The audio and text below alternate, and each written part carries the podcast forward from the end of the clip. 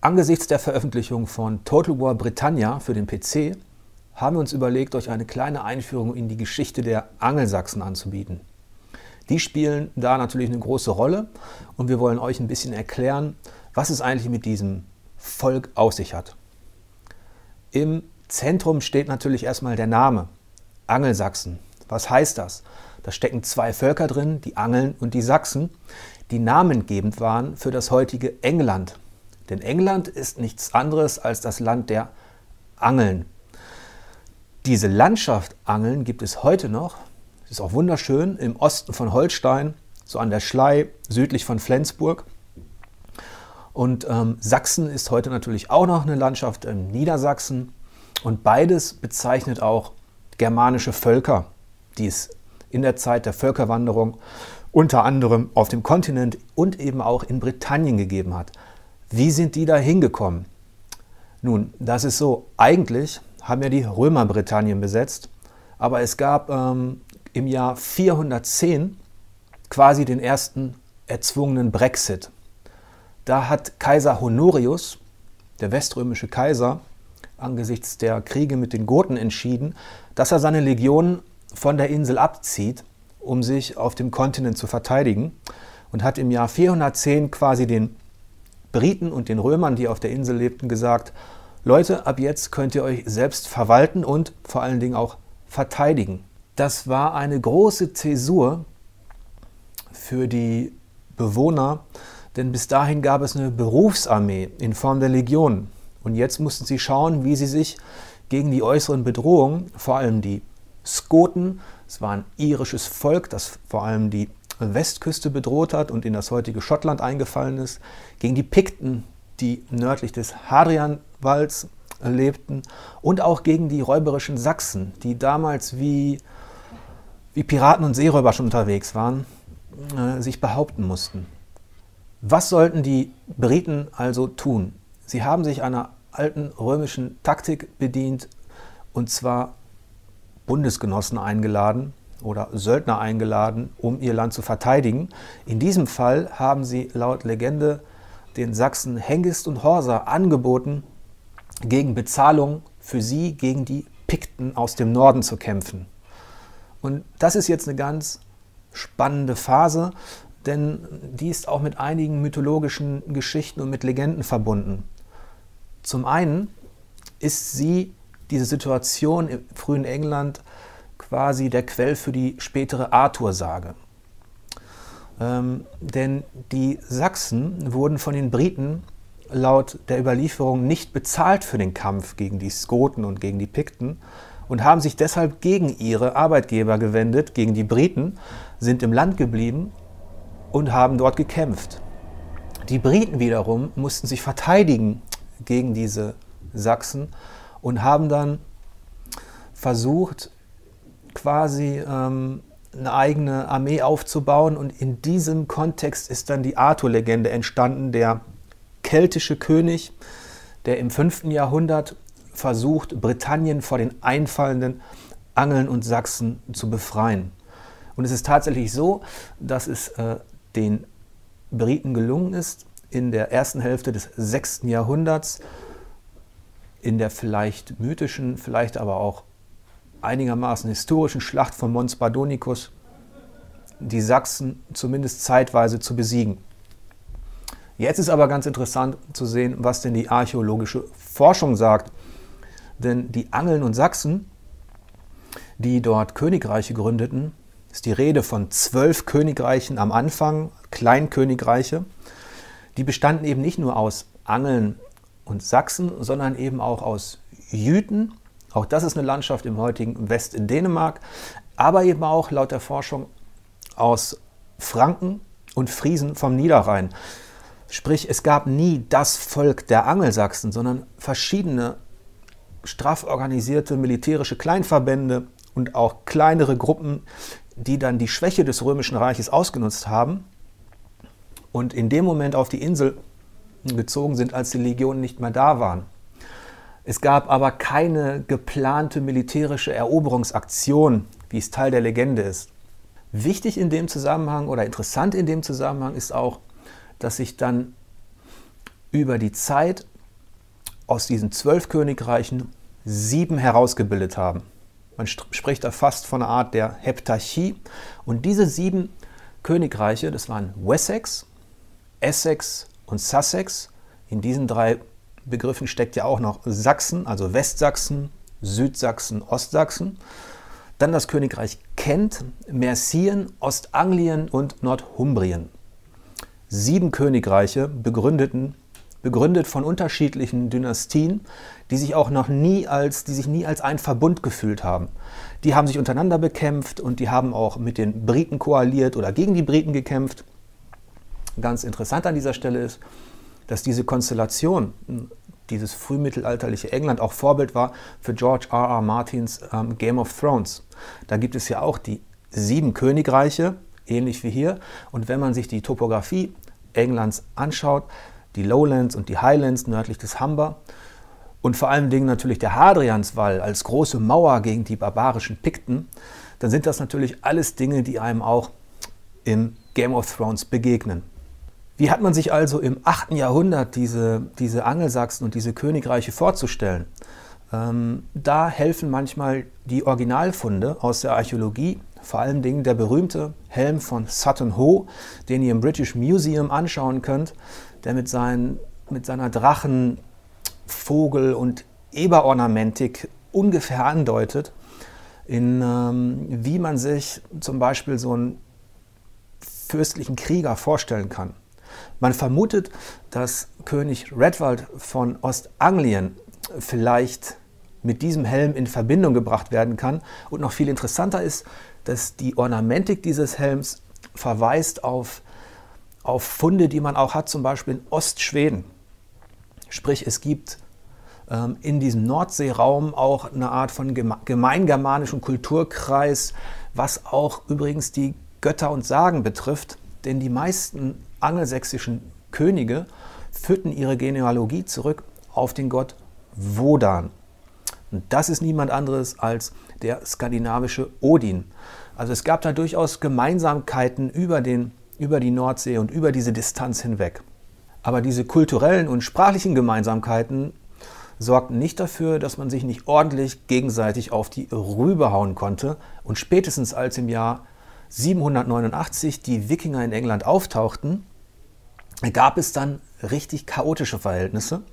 Denn diese sieben Königreiche der Angelsachsen, die bis dahin gegen die Briten und gegen die Skoten gekämpft haben, die hatten so einiges ähm, ihrer Vergangenheit ad acta gelegt. Zum einen hatten sie keine Marine, also keine, obwohl sie über das Meer kamen irgendwann, die Angeln und die Sachsen, haben sie ihre Tradition komplett aufgegeben, waren sesshaft geworden und ähm, hatten auf militärischer Ebene nur das Volksaufgebot. Das nannte man Fürth. Das ist, die Bauern sollten also für eine bestimmte Zeit kämpfen. Es gab aber keine Berufsarmee oder sowas. Und das konnten die Wikinger äh, richtig gut ausnutzen. Zum einen kamen die Norweger über die nördliche und westliche Achse, das heißt über die Färöer, über die Shetlands, die Orkneys bis hin nach Irland und Dublin, wo die norwegischen Wikinger ein eigenes Königreich gründeten. Und die dänischen äh, Nordmänner äh, kamen dann von Osten und von Süden, Richtung London, Themse und Co. Man muss sich das so vorstellen, dass im Ende des 8. Jahrhunderts war, war die Nordsee, war der Ärmelkanal und die Irische See waren quasi Binnenmeere für die Wikinger, in der sie gar keinen Widerstand äh, bekommen haben auf, auf maritimer Ebene. Also das war äh, ein Gebiet, was sie einfach so beherrschen konnten.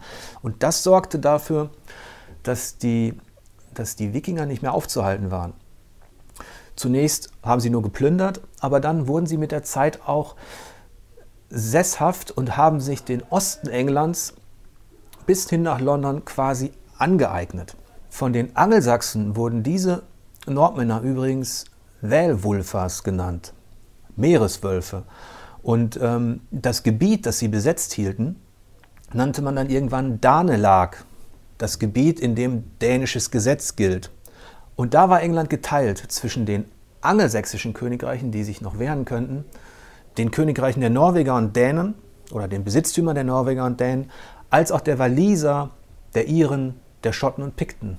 Also das waren ziemlich chaotische Zustände und es sollte bis zum Ende des 9. Jahrhunderts dauern, bis ein angelsächsischer König, und zwar Alfred der Große, ähm, mit einer Heeresreform, dem Aufbau einer Flotte und der Struktur von Grafschaften eine gewisse Stabilität und Widerstandskraft aufbauen konnte und die eingefallenen Nordmänner zumindest weit zurückdrängen und von den angelsächsischen Königreichen fernhalten konnte. Alfred der Große, den man innerhalb der englischen Geschichtsschreibung vergleichen kann mit Karl dem Großen in der fränkischen Geschichtsschreibung, war auch der erste angelsächsische König, den wirklich alle angelsächsischen Kleinfürstentümer anerkannt haben. Trotzdem waren die Angelsachsen in diesem 9. Jahrhundert noch weit entfernt davon, ein, ein Wir-Gefühl entwickelt zu haben, trotz dieser Kämpfe. Trotzdem war England also unter Alfred dem Großen noch geteilt. Erst seinem Enkel, Athelstan, sollte die große Leistung gelingen, als erstem englischen König überhaupt, sowohl Angelsachsen als auch Nordmänner und Briten unter seiner Herrschaft als König zu vereinen, zumindest offiziell. Und dazu trug vor allem die Schlacht von Brunanburh bei, in der Athelstan ein sehr großes Heer aus Wikingern, die aus Dublin kamen, die von Schotten unterstützt worden sind, schlagen konnte. Und diese Schlacht hat seinen Ruhm gemehrt und dafür gesorgt, dass er wirklich als erster englischer König alle drei Teilvölker, die auf der Insel aktiv waren, als offizieller König beherrschen konnte. Aber herrschen hört sich immer ultimativ an, nur bedeutet relativ wenig. Und das sollte sich sehr schnell zeigen, als ein paar Jahre später ein weniger fähiger König namens Ethelred äh, einen entscheidenden Fehler begangen.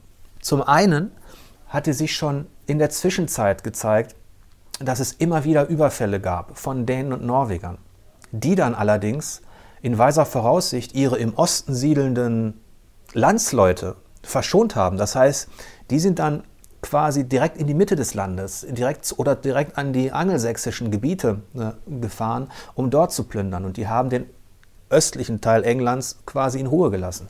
Das führte dazu, dass der Ethelred, der sogenannte Unberatende, um das Jahrtausend herum, den großen Fehler begann und in seiner Verzweiflung den Befehl gab, alle Dänen, die sich derer man habhaft werden konnte, umzubringen.